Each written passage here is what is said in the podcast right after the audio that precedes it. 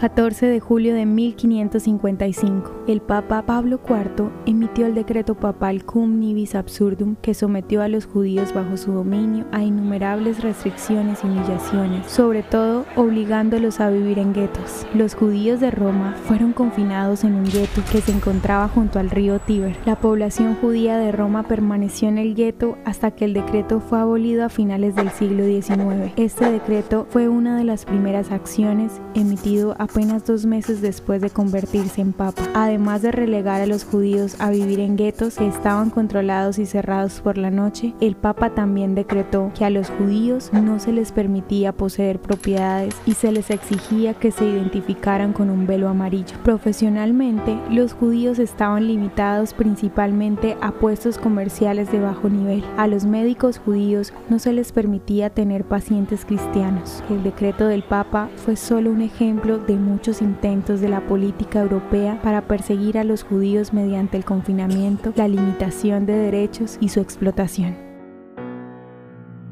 ¿Te gustaría recibir estos audios en tu WhatsApp? Compartimos nuevos episodios todos los días. Suscríbete sin costo alguno ingresando a www.hoyenlahistoriadeisrael.com. Hacerlo es muy fácil. También puedes encontrarnos como arroba hoy en la historia de Israel en Instagram, Facebook, Spotify y otras plataformas digitales. Comparte este audio para que otros conozcan más acerca de Israel.